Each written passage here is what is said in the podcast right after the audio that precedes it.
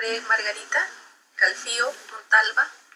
Y bueno, yo estudié servicio social, y nací en Santiago y vivo en Temuco hace más de 11 años. Y bueno, me interesa también y trabajo los temas de género, feminismo, mujeres mapuche, mujeres de pueblos originarios, esas son mis áreas de, interés. Bueno, nace yo creo que también, la vida te lleva a eso, en realidad yo no elegí eso, la vida me llevó a que las mujeres mapuche, en general, por mi experiencia, son muy potentes, tienen un poder impresionante, pero es un poder como invisible. ¿Entiendes? Eh, de hecho, una autora, recuerdo en este momento el nombre no me acuerdo, pero ella era de fuera, decía que eran los pilares invisibles de la sociedad mapuche, porque son ellas las que están en todo ámbito, en el ámbito económico, en el ámbito social, en el tema organizacional, ¿ya? pero están ahí trabajando como hormiguitas, pero en los momentos clave no aparecen, no, no son relevantes ¿ya? ni para la política pública, ni para ciertas organizaciones más políticas, y eso a nivel histórico ha sido así. O sea, hay como un como que se hace un ninguneo del, del, de ese poder, de esa, de esa fuerza que tienen las mujeres. Y, y por el lado de las mujeres, creo que todavía hay como un, un temor, hay algo ahí que pasó, siento que hay como una inseguridad respecto a lo que se hace y a los aportes que ellas tienen. Eh, o sea, yo siento que uno, el tema del, del, choque cultural, eh, de la, sobre todo de la ocupación militar que se hizo acá del, de los mapuches, en 1881, 1883, que eso históricamente es bastante reciente.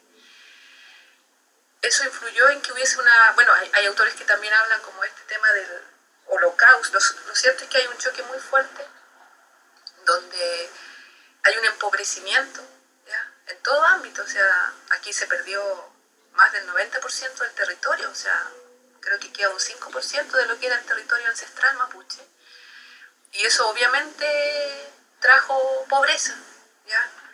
Se, se obligó a mucha gente a migrar, tempranamente, ¿ya? Y hubieron también quiebres en la familia, ¿ya? Y bueno, eso afecta porque hay un tema de lo que hablábamos delante, un poco de frustración. Hay frustración, hay rabia también. Eso nosotros lo hemos visto sobre todo con la gente joven. Por este tema de, de, ser pobre, pues, de, ver que todo lo que hay en la memoria histórica ya no es así. ¿ya? Y esa, esa rabia tiene que salir por alguna parte, dices, pero en términos objetivos también hay un yo hablo de un empobrecimiento. Finalmente, claro, tú hablas de riqueza cultural, de, hay sabiduría en muchos aspectos, sobre todo en la salud, qué sé yo, pero en la práctica, en la cotidiana, tú ves que no hay, no hay recursos para, para llevar una vida, digamos, con una buena alimentación, porque se han perdido muchos también conocimientos, ¿ya? Eh, por la misma eh, subyugación a, las instituciones, al Estado. ¿eh? Entonces, eso afecta la vida familiar y eso yo lo veo en mi... ¿Para qué hablar de fuera si uno lo ve? Yo lo veo desde mi propia vida familiar.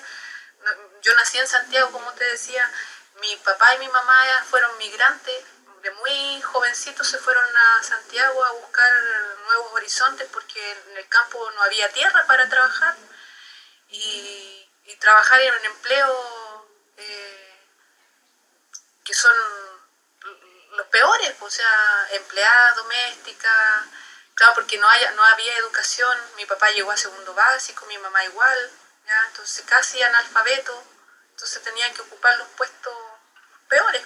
Entonces, también hay una desconexión con lo, con lo cultural, con lo mapuche propiamente, ya, eh, hablemos del idioma, no hubo traspaso de idioma, y también eso tiene que ver con un tema de protección, eso decía mi, mi papá, porque por, la, por, lo que ellos vivieron, pues, o sea, si aquí hubo mucha discriminación y no solamente eso, aquí a los chicos cuando hablaban el idioma se les golpeaba duramente.